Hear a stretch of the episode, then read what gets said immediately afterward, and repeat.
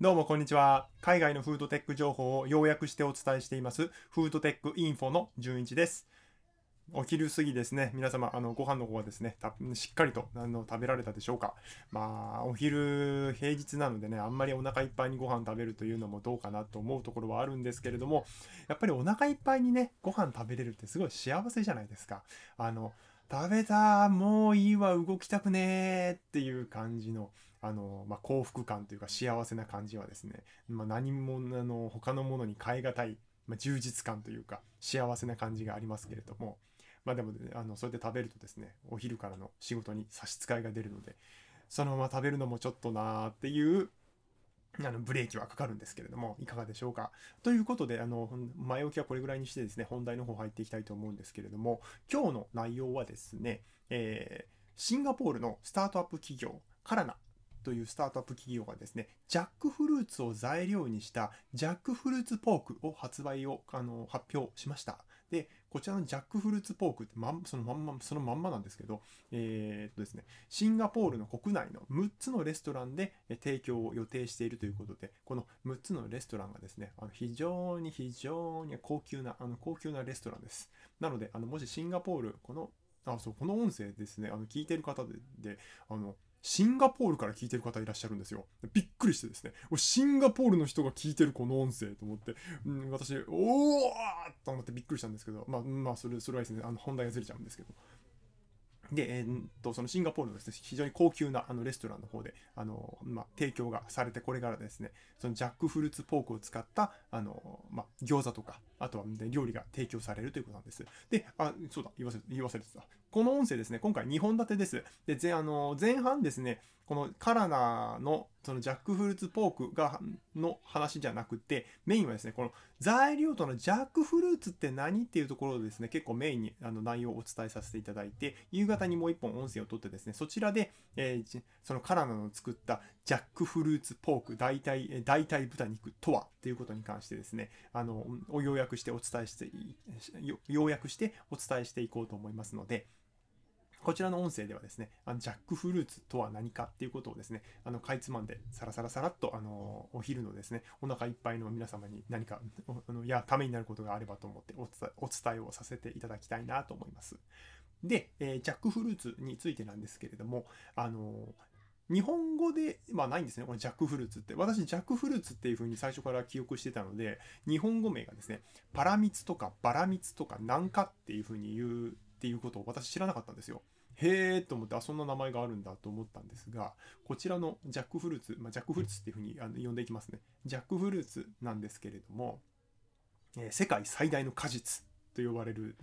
こともありまして、重さがですね、少なくてもあの40キロとか50キロになるそうなんですよ。実が。すごいですよね。40キロから50キロのフルーツですよ。もう食べきれんでしょって思うんですけど、で、えー、味はですね、熟した果肉は、まあ、文字文字ベースで食べたことないので何とも言えないところはあるんですけれども、熟した果肉はですね、強烈な甘い香りを放ち、えー、あね、みずみずしさはないけれど脂肪分を多く含んだ粘りのある味っていう風になってるんですね。でということは、まあ、食べてみたことないものに対してああだこうだっていうのはどうかなとは思うんですけれどもいわゆるえー、脂肪分が多いっていうふうになるとアボカドのような感じでかつマンゴーのような甘さかなとかって思うとですねそれが40キロも50キロもあるんですよ。もう腹いっぱい食えるやんみたいな感じでちょっとテンションが一人であの上がってたんですけれど一回一回でいいから腹いっぱい腹いっぱい風あのうまいフルーツであの胃袋を満たしてみたいとかっていうのがあるんですけどね、まあ、血糖値爆上がりして後が大変そうなんですけど。まあ、それはいいとして、本題に戻ってですね、この、あの、バラミツ、まあ、ジャックフルーツに関しては、その、熟したらフルーツとして食べ、食べることができるんですが、熟す前のものはですね、野菜として食べることもできるということで、そのタイ料理とかベトナム料理とかインドネシア料理では、あの、使用されているということです。なかなか、あの、日本料理で、であの、まあ、フルーツをですね、熟す前に、あの、刈り取って、それを、まあ、料理に使うって、なかなか日本だと珍しいかなというふうに思うんですけれど、あんまり聞かないですよ、日本料理で。海外だと結構聞くんですけど、前、あのマンゴーとかもですね、あの、まだ青いというかとってもじゃないけどそのままじゃ食べれない食べれないようなものをですねざく切りにして野菜炒めに入れて食べるとかっていうのはフィリピンの方とか普通にするんであのこれもこれで食べてみたいなとは思うんですね。であとあの種もですね食用可能で茹でるか炒め炒めてですね食べることができるということなんですよ。でこのジャックフルーツにその話の中心を持ってこようと思った理由はまここからなんですけれど、まあ、そこまではいわゆるフルーツとしては、うん、それ優秀だねっていう風で終わっちゃうじゃないですか。ところがですねこのジャックフルーツはあの実だけじゃなくて木ジャックフルーツの木もですね非常にあの便利に使える木なんですよ。で私たちあのまあ何て言うんでしょう杉の木はあくま杉の木とか、まあ、あんまり好きな木ではありませんけど好かれる木ではありませんけれど花粉の問題で杉の木とかヒノキはですね木材じゃないですか。あれを食べ、食べ、あの、あれから、まあ、実がならないんですけど、あの、まあ、杉とかヒノキの何かを食べようっていう気にはならないですよね。だから、木材は木材用の木で、リンゴの木とか、あと梨の木とか、桃の木とかってありますけれど、あの、もちろん実は美味しくいただくんですけど、あれの木をですね、何かし、何かであれ、あれで何かを作ろうっていうふうには、なかなかあの考え、まあ、られないというか、できなくはないんでしょうけど、身近にないですよね。ということもあってですね、あの別々なんですよ、日本って。結構、その木材は木材で、フルーツはフルーツっていうふうに分かれているんですけれども、このジャックフルーツの木はですね、木材としても使用ができている、できるということで、えー、家屋とか家具とかで仏像とか印鑑、楽器としてもね、利用されているということなんですよ。だから非常に便利な、あの、木だなというふうに私は思ったんですよ。まあ、見たことないですよね。例えば、リンゴの木から作った、なんだろう、印鑑とか、リンゴの、ね、リンじゃ梨の木で作った楽器とかって聞いたことないじゃないですか。多分作れなくはないんだろうけど、多分、まあ、でも向いてないんでしょうね。使使われてないってことは。まあ、あえて、うん、一つだけ、あのー、例外を挙げるなら、栗の木ぐらい。栗の木は木材としてすっごい優秀です。あれは、あの、育つのにすっごい時間がかかるので、木材としてでもね、木材として売るとすっごく高く売れます。これはあの、もしこの木材関係とか建築関係の方がもしこの音声聞かれてたら、ああ、高いねってふうにご同意をいただけるかなとは思うんですけれど、まあ、そのあの話がそれちゃったんですけどね。えっと、そうあのバラミツの話ですね。ジャックフルーツの話なんですけど、ただ、この先ほど言った40キロから50キロも取れるすごいでかい、あの美味しそうなフルーツなんですけど、なんとこれのですね、60%がですね、そのまま捨てられるってことなんですよ。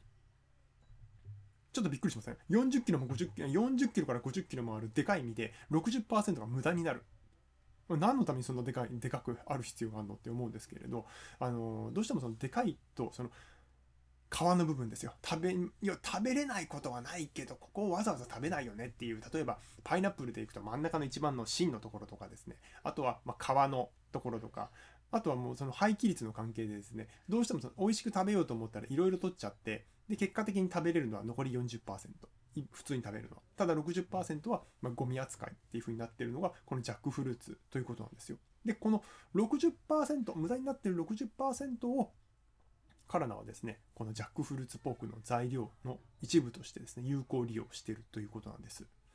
で、それ以外にこのジャックフルーツのその60%、まあ、無駄になってる60%はですね、いろいろ使い道があるみたいで、えー、豚の、あの豚の餌というか、あの、家畜の餌として飼料として、飼料としての価値があったりとか、あとはバイオ燃料、それからプロテイン、で、あとはですね、あの、えー、サプリメントのような使い方もしも考えられてるようなんですけど、いろいろと使い方はですね、あのいろいろ考えられてる考えられてるんですけど、あまりその有効的に使えてないっていうのが現状のようです。あと、でんぷんも取れるでんぷん粉ですね。あのでんジャックフルーツの種子、まあ、種からでんぷん粉も作れるっていう風になってます。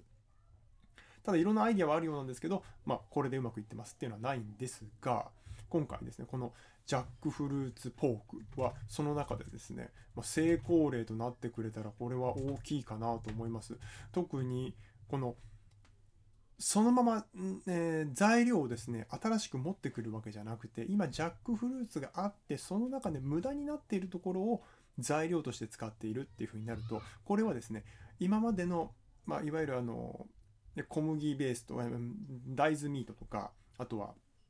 えー、ひよこ豆とか、あとは、ま、一般的なその植物ベースの代替肉とは違ってですね、アップサイクル製品としての側面も強く持っているということで、えー、代替肉、植物ベースの代替肉としてはですね、非常に優れたあの商品設計をされているなと思います。ということで、えーと、今度あのあその後のあのカラナの、えー、ジャックフルーツポークについてはですね、この夕方にもう一本取りますので、そちらの方であのジャックフルーツポークとはっていうことをあの要約してお伝えしようと思います。とりあえず今回はですね、そのジャックフルーツに関してお伝えさせていただきました。どうもお時間ありがとうございます。一旦これで締めます。ありがとうございます。